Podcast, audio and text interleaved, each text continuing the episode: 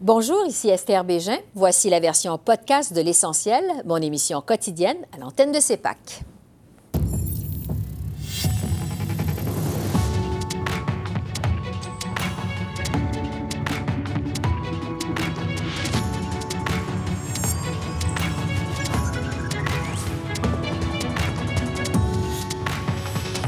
Ce soir, le député fédéral de Winnipeg Centre-Sud, Jim Carr, est décédé après un long combat contre le cancer. Quel rôle pour le Canada en Haïti? On fait le point avec l'ambassadeur Bob Ray, envoyé spécial, qui est de retour au pays. Les modernisations de la loi sur les langues officielles. La ministre Petitpas Taylor ouvre la porte à des amendements à C13. On en discute avec notre panel d'Est en Ouest.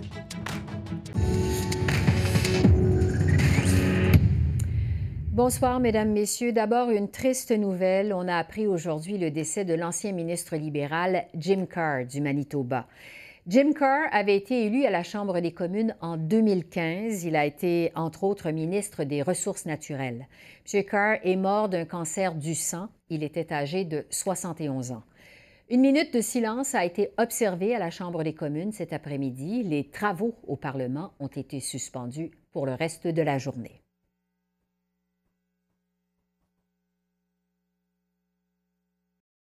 On savait que ça s'en venait peut-être, mais c'est quand même extrêmement difficile pour euh, nous tous qui l'aimions. Euh, C'était un homme avec énormément de passion pour le, pour le pays, mais aussi avec une capacité de réflexion profonde sur les défis auxquels on fait face et comment on doit les résoudre ensemble. Et pour réagir à ce décès, je retrouve notre panel de députés. Pour les libéraux, Greg Fergus. Pour les conservateurs, Bernard Généreux. Pour le Bloc québécois, Jean-Denis Garon. Et pour le NPD, Peter Julian. Bonsoir à vous quatre. Bonsoir. Bon, euh, visiblement, Jim Carr était un politicien qui était très apprécié à la Chambre des communes. Euh, Greg Fergus, je commence avec vous, c'est un collègue libéral. Qu'est-ce que vous retenez de Jim Carr? Qu'il était beaucoup plus qu'un euh, qu'un politicien. Euh, Peut-être je ne devrais pas raconter cette histoire-là parce que je dévoile un peu les secrets de Caucus, mais je me souviens une fois, en, en 2018, euh, tout le monde était sur euh, les qui-vive. Et M. Carr a dit que, tu sais, la vie, c'est beaucoup plus que juste une chose. La vie, c'est pas la politique. La vie, c'est aussi la culture. La vie, c'est les familles. Et je ne sais pas si vous savez, euh, Esther, mais euh, Jim était un musicien euh, de renom. Et puis il a joué, il a amené son oboe au caucus pour calmer les esprits. Et pendant cinq minutes, il jouait une pièce, j'oublie, de compositeur, mais c'était quelque chose de spécial. Et euh, ça nous a donné une chance d'apprécier toutes les autres choses qui vont avec la politique. Nous ne sommes pas juste des, des- des politiciens ou politiciennes, nous sommes des êtres humains et on, on amène avec nous toutes nos expériences. Et Jim, il a vécu ça. Il a partagé ça avec, euh, avec les gens de sa circonscription et surtout avec ce Parlement, avec le peuple du Canada. Et je suis une meilleure personne de- pour l'avoir connu. Oui. Euh, Bernard Généreux, euh, bon, Jim Carr, c'était pour vous un adversaire politique, mais qui, semble-t-il, savait se faire des amis de l'autre côté de la Chambre. Qu'est-ce que vous en retenez?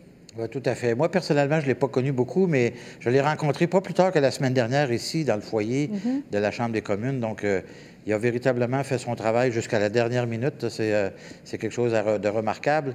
Mais vous savez, euh, Madame Bégin, la Chambre des communes, c'est comme une grande famille. Alors, euh, inévitablement, quand euh, une personne a un accident ou, euh, ou décède, évidemment, ça nous touche tous. Parce que, comme Greg le dit, on n'est pas juste des politiciens. Parce évidemment, on- des fois, on- les gens nous prennent pour des frigidaires, qu'on est froid, puis on n'est on pas accessible. Bien au contraire, on, on est de façon générale, là, dans chacun de nos comtés respectifs, des gens qui sont près de la population ou qui font tous pour être près de la population. Et je pense que M. Carr l'a démontré pendant toute sa carrière. Oui. Euh, Jean-Denis Garon du Bloc québécois, parce que M. Carr euh, avait, semble-t-il, étudié à l'Université euh, McGill, parlait français. Euh, Qu'est-ce que vous en retenez, vous? Bien, vous me permettrez d'abord d'offrir mes condoléances à ses proches, à sa famille. Et vous savez, Madame Bégin, moi, je suis très nouveau ici sur mm-hmm. la colline parlementaire. Monsieur Carr, ça a été un des premiers présidents de comité dans un comité où j'ai remplacé. Euh, donc, euh, je l'ai rencontré très rapidement après être arrivé ici. Euh, par la suite, sur son projet de loi privé, ben, c'est moi qui avais donné la réponse du Bloc québécois en première lecture. Et donc, ça m'avait donné l'occasion assez, assez rapidement d'avoir quelques conversations avec lui. Alors, d'abord, vous avez raison, il parlait bien français, mais il faisait aussi l'effort pour le parler. Et ça, moi, je l'ai apprécié tout de suite. Et ce que je vous dirais, c'est qu'on on sentait avec M. Carr cette espèce de, bienveillance, cette espèce de, non-partisanerie. Euh, on se sentait rapidement à l'aise avec lui. Puis quand on est un nouveau parlementaire, qu'on rencontre un parlementaire aguerri comme lui, qui se comporte comme ça, bien, c'est très, très réconfortant. Ma, ma seule frustration, c'est de ne pas avoir eu la chance de le connaître davantage. Hmm. Ah, Peter euh, Julian, vous, vous siégez aux communes depuis quand même pas mal d'années. Euh, vous avez eu l'occasion sûrement de connaître Jim Carr. Qu'est-ce que va laisser comme héritage Jim Carr à la politique? Mais le fait qu'il était, euh, à mon avis, vraiment un gentilhomme, il était l'ami de tout le monde à la Chambre des communes. Ce n'est pas le cas pour la très grande majorité des, députés. On connaît peut-être quelques personnes. Euh, lui, il connaissait tout le monde, il était très gentil avec tout le monde. Euh, il était quand même capable de tenir son, son but, mais Juste pour vous donner un exemple, dans les prochaines, euh, prochains jours, cette semaine, mhm. on va rendre des hommages à, Jim Carr et au sein de notre caucus euh, du MPD, euh, il y a plusieurs députés qui, qui, voulaient justement parler. Il y a juste un qui peut parler, c'est ça la tradition, mais le fait qu'il était tellement aimé, il y avait plusieurs députés qui, qui disaient, mais là, j'aimerais faire hommage à, à Jim Carr.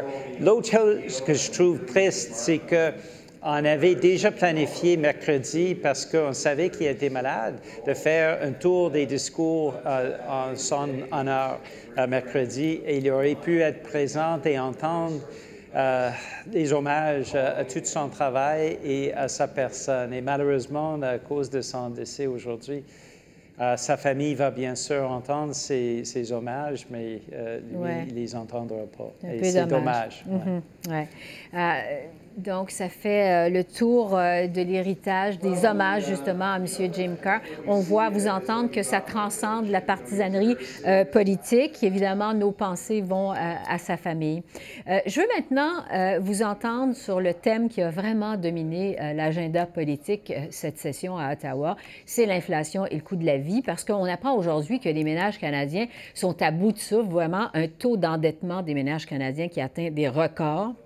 Alors, je vous demanderai à tour de rôle, parce qu'on approche le temps des fêtes, ça va être dans moins de deux semaines, euh, qu'est-ce que vous constatez sur le terrain? À quel point c'est un problème pour vos électeurs à l'arrivée justement du temps des fêtes? Greg Fergus euh, des libéraux, euh, vous êtes, vous, député de Hull-Ilmer, tout près d'ici, c'est dans la région de l'Outaouais. Qu'est-ce que vous constatez chez vos électeurs? Écoutez, que c'est sérieux ce problème-là, le, montée des prix, euh, soit à l'épicerie ou soit euh, dans le logement. Mm-hmm. Pour nous autres, dans Alermer, pour mes concitoyens, je pense que le, dossier, le numéro un, c'est le, coût des, loyers puis le coût d'achat de, leur première propriété. Euh, ça, c'est quelque chose qui est très sérieux parce que le marché était été très, très, très fort mm-hmm. euh, depuis plusieurs années. Alors, c'est important de venir en aide aux gens. Euh, je pense qu'il y a une façon qu'on peut cibler notre, notre engagement. Je suis très euh, content, même soulagé, que le Parlement avait passé, avait adopté plutôt des projets de loi qui vont venir en aide aux gens avec l'aide pour aider les gens qui sont d'un revenu modique pour mhm. euh, avoir de l'aide avec leur, euh, leur loyer, mais aussi euh, avec le retour, les, les, retours qu'on va recevoir sur la TPS. Ça, c'est très important, non seulement juste une fois, mais d'ici pour les au moins six prochains mois. Mhm. Ça, c'est de l'aide qui est vraiment ciblée, qui peut venir à l'aide des gens de Hull Bernard Généreux, vous êtes, vous, député de la région de Rivière-du-Loup, c'est dans l'est du Québec. Est-ce que vous entendez beaucoup parler des impacts de l'inflation sur le terrain de la part de vos électeurs? Absolument, absolument. Et euh, l'utilisation, par exemple, euh, des banques alimentaires mm-hmm. au Canada, mais dans notre région aussi. D'ailleurs, j'ai rencontré la semaine dernière les gens de, de Moisson Kamouraska, qui est une, banque alimentaire régionale chez nous qui sert 5 MRC. la, demande a doublé depuis un an. C'est aussi simple que ça. Et c'est des gens pour euh, maintenant des gens qui travaillent, les deux parents travaillent pour nourrir la famille, ils ont besoin d'aller dans, ces banques alimentaires. Et vous savez, la, raison pour laquelle on se retrouve dans cette situation-là actuellement, c'est que sur les 500 milliards dépensés par ce gouvernement-là depuis deux ans et demi, il y en a 200 qui ont été dépensés qui n'étaient pas besoin d'être dépensés. Donc, ça a eu un impact important. La hausse des, taux, la hausse des taux d'intérêt en contrepartie par la Banque du Canada vient aussi aggraver le problème. Donc, c'est comme la tempête parfaite qu'on vit actuellement. Et des gens appellent à nos bureaux pour essayer de trouver de l'aide de, de toutes sortes de façons. Je comprends les programmes qui ont été mis par le gouvernement, mais ce n'est pas suffisant.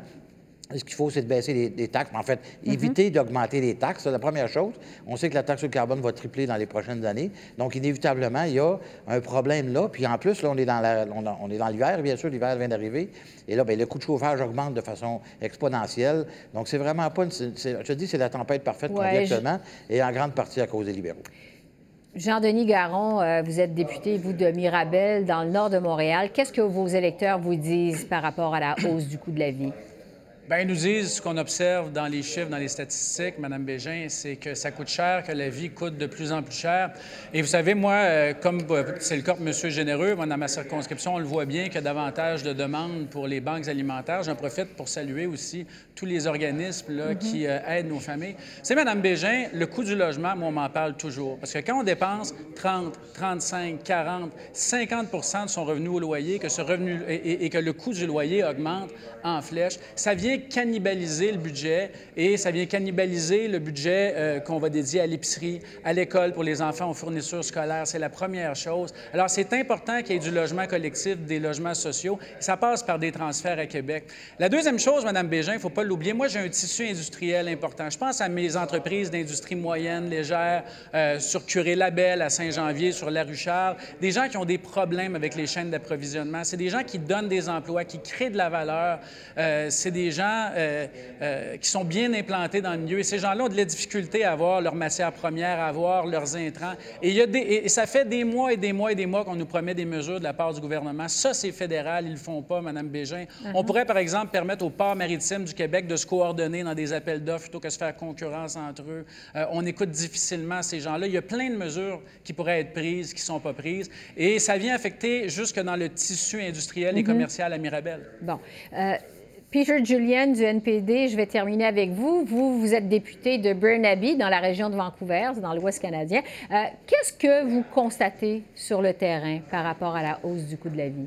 Mais c'est sûr que pour les, banques alimentaires, on voit les files de temps qui sont de plus en plus longues. Mon épouse et moi, on fait, on sème, puis on fait le, récolte euh, des légumes, puis on fait les contributions. Cette année, c'était deux tonnes de légumes qu'on donne euh, aux banques euh, alimentaires locales. Puis on voit les lignes sont de plus en plus longues. Il n'y a aucun doute là-dessus.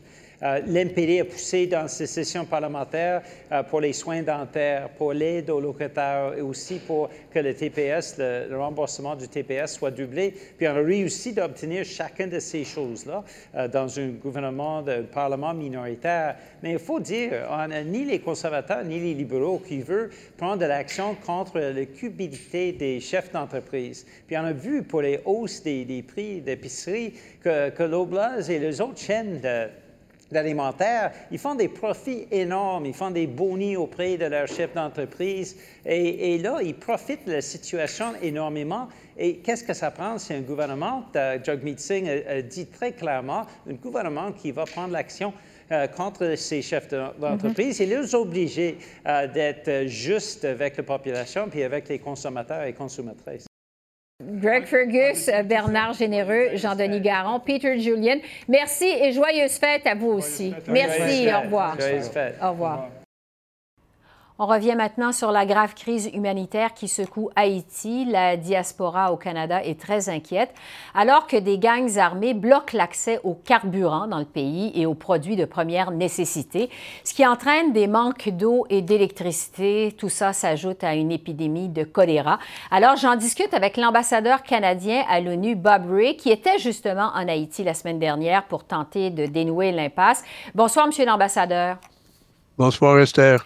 Vous revenez donc d'Haïti. Pendant trois jours, vous avez eu des entretiens avec des politiciens là-bas, des groupes locaux et des représentants des Nations Unies. Je vous demanderai d'abord, décrivez-nous la situation sur le terrain.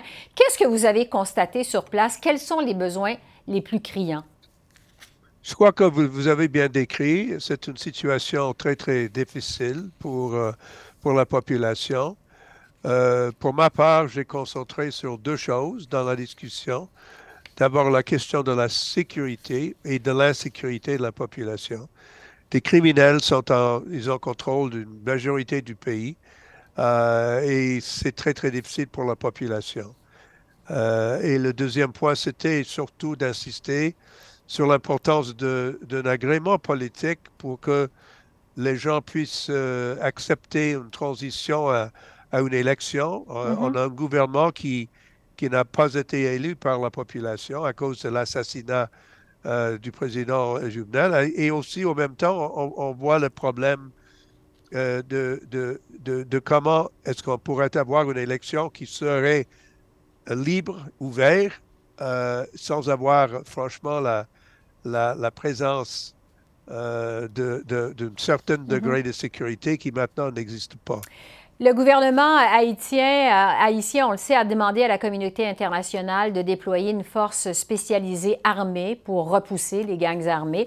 Euh, les États-Unis mettent de la pression sur le Canada pour qu'il prenne la tête de cette force. Le premier ministre Trudeau a déclaré que le Canada pourrait faire partie d'une intervention, mais seulement s'il y a un consensus en Haïti à ce sujet. Est-ce que le moment est venu, selon vous, pour ce genre d'opération? Je crois qu'il faut euh, regarder la situation un peu différemment.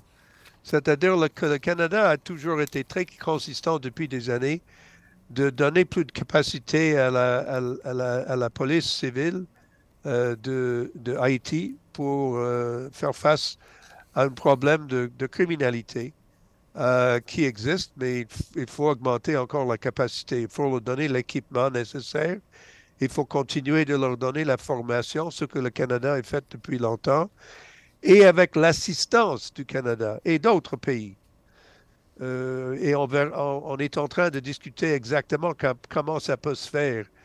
Mais il ne faut pas penser ou avoir l'image dans la tête que c'est une, euh, une espèce d'envahissant de, beaucoup de, de grandes armées qui viendra d'ailleurs. Non, la solution doit rester dans les mains des Haïtiens c'est les Haïtiens et les institutions haïtiennes qui doivent résoudre ce problème. Ouais, parce on que va les assister, on va mhm. leur assister, mais on peut, on peut pas substituer, substituer une force canadienne pour la nécessité d'avoir euh, une, une, euh, une, une, présence et un leadership haïtien. C'est les Haïtiens qui vont faire le leadership. C'est ça qui est essentiel. Oui. Euh, je veux vous entendre de temps fil sur les sanctions. Euh, le Canada a imposé euh, de nouvelles sanctions la semaine dernière à des membres de l'élite haïtienne qu'on accuse de favoriser euh, les activités des gangs de rue. Les nouvelles sanctions prévoient notamment le gel des avoirs canadiens détenus par trois des personnes les plus riches du pays. Est-ce que ces sanctions-là vont être efficaces selon vous? Ça a déjà eu un impact. Et je n'ai pas, pas rencontré une personne dans la période où j'étais là, qui, ont, qui, qui étaient contre ce que nous avons fait. Mm-hmm. Euh, il y avait, euh, avait, un consensus qui existe déjà en faveur des activités contre euh, les criminels. Et maintenant, l'essentiel, que on va le faire dans le domaine international, mais dans le domaine domestique, les autorités haïtiennes doivent montrer la même vigueur face à la corruption et ça reste leur responsabilité. Euh, on peut pas, on peut pas nous mettre dans leur place. Tout ce qu'on peut faire, c'est de leur assister, d'engager avec le problème qui existe. Pensez-vous qu'il y a d'autres pays qui pourraient emboîter le pas au Canada et annoncer également euh, des sanctions? Oh oui, c'est toujours possible et c'est pourquoi ces sanctions viennent non pas seulement du Canada, mais ils ont été approuvés par euh, le Conseil de sécurité de l'ONU. Mm-hmm. Alors, ça continue. Mais il, faut qu'on soit conscient, comme, comme j'ai dit avant, c'est que c'est essentiel que l'effort vienne de, des autorités euh, haïtiennes, des institutions haïtiennes. Et pour qu'ils puissent faire leur travail, le Canada peut aider, mais c'est là que ça doit commencer. Et on va continuer avec les sanctions, ça a un impact positif. Et on va continuer, mais il faut regarder la situation effectivement comme, euh, comme il est. Euh, on, doit apprendre quelque chose des interventions du passé qui n'ont pas eu l'impact durable qu'on voudrait avoir et que nous devons chercher des solutions qui seront bien durables, basées sur les principes de la démocratie, de l'ordre public, mais aussi, sur un respect pour euh, les droits internationaux et les droits humains. Et c'est ça où nous commençons. Situation évidemment qu'on va continuer de suivre de près en Haïti. Bob Ray, ambassadeur du Canada à l'ONU, merci beaucoup. Merci beaucoup.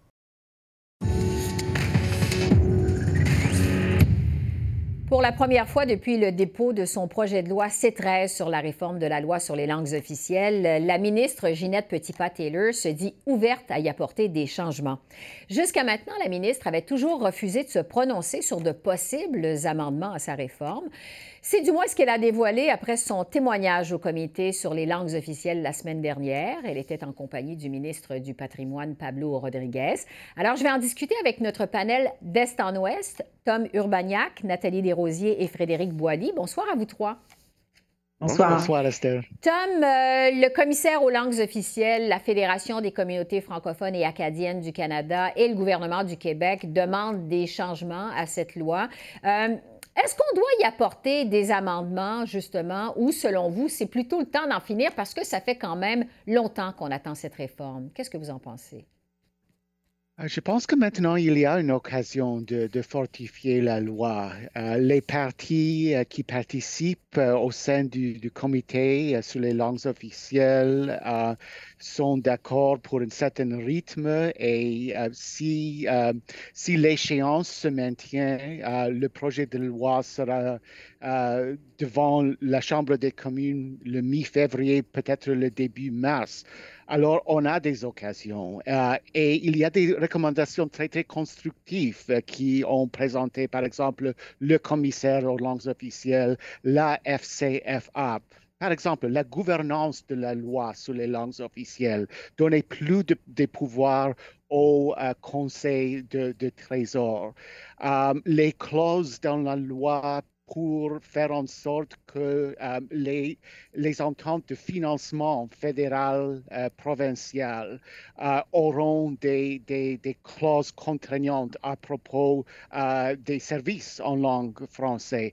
On peut faire ces amendements-là et dans notre système, c'est très, très facile pour un gouvernement lui-même de présenter des amendements et de faire passer ces amendements-là par la Chambre des communes. Donc, ça vaudrait, vaudrait la peine, comme vous dites. Euh, euh, Frédéric, euh, pendant sa comparution devant le, ce comité sur les langues officielles, la ministre Petitpas Taylor a essuyé quand même les critiques du député Mario Beaulieu du, du Bloc québécois.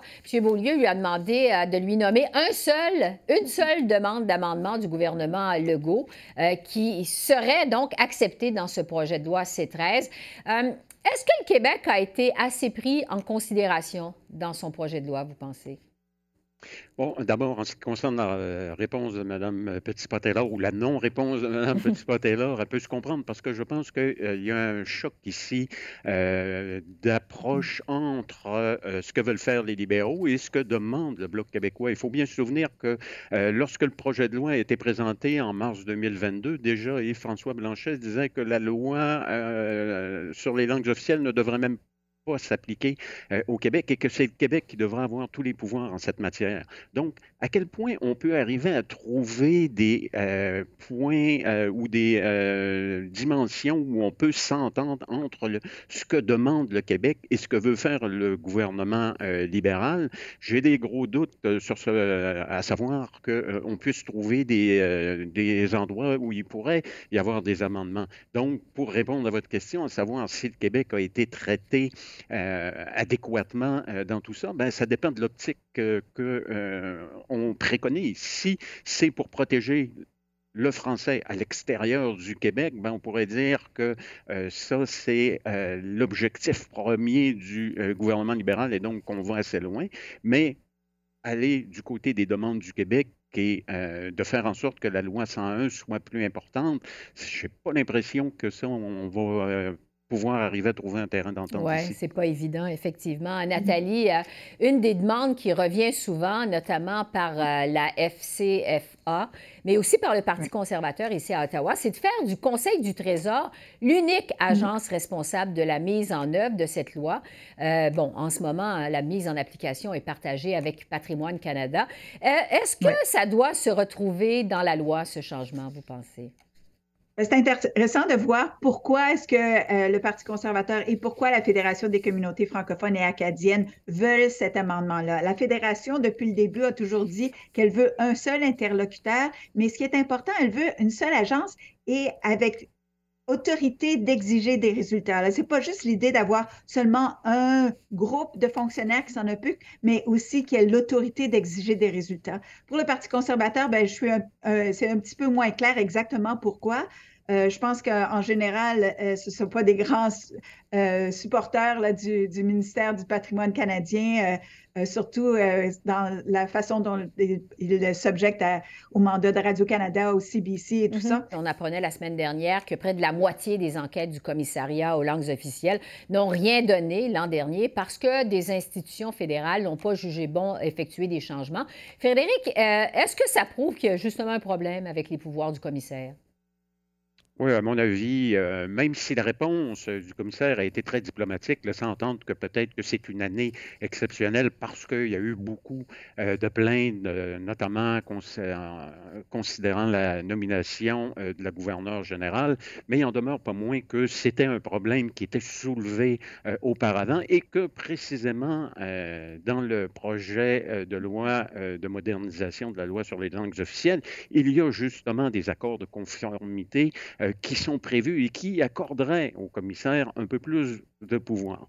Pas autant que certains l'auraient voulu, mais il y a quand même des sanctions administratives ou des sanctions euh, pécuniaires pour euh, certains qui sont prévus. Mm-hmm. Et donc, il y aurait quand même un peu plus de mordant pour le commissaire et donc d'avoir un peu plus de pouvoir. Oui. Tom, est-ce que vous pensez que ce que le gouvernement fédéral propose justement de faire pour renforcer les pouvoirs du commissaire, ça va permettre d'inverser la tendance? Euh, jusqu'à un certain point, et je note que le commissaire, M. Théberge lui-même, euh, a dit que euh, les, les nouveaux pouvoirs qui se trouvent dans le projet de loi C13 aideront son, son bureau et, et ses successeurs à faire suite à des, des, des recommandations.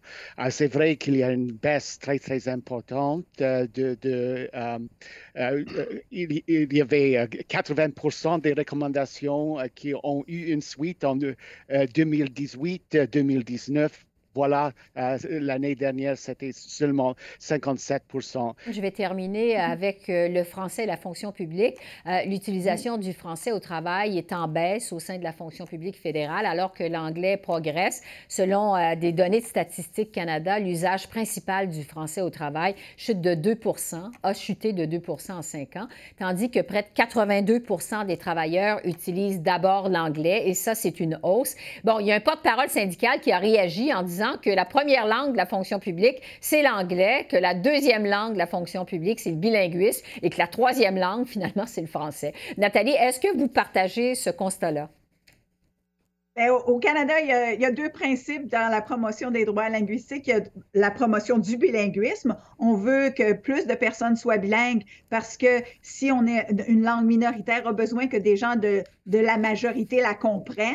Alors, ça, c'est un principe. Et l'autre principe, c'est le principe de l'égalité entre les, les, deux euh, langues, entre le français et l'anglais. L'égalité non seulement de statut, mais l'égalité d'usage. Alors, on a un peu de progression sur le, bilinguisme, l'accroissement du bilinguisme, mais souvent on a peur que ce soit seulement les francophones qui soient en train de devenir de plus en plus bilingues. Et on a une perte là, au niveau du succès de notre deuxième principe qui serait l'égalité d'usage ou l'égalité de statut. Oui, parce que l'utilisation du français est en baisse. Alors, Tom Urbaniak, Nathalie Desrosiers et Frédéric Boilly, merci beaucoup. J'en profite pour vous souhaiter de joyeuses fêtes. Merci, au revoir. Au revoir. Merci à vous, Esther. Joyeuses fêtes. Alors voilà, c'est comme ça qu'on a vu l'essentiel de l'actualité de ce lundi 12 décembre sur la colline parlementaire à Ottawa. Esther Bégin qui vous remercie d'être à l'antenne de CEPAC, la chaîne d'affaires publiques par câble. Je vous souhaite une excellente fin de soirée et je vous dis à demain. Au revoir.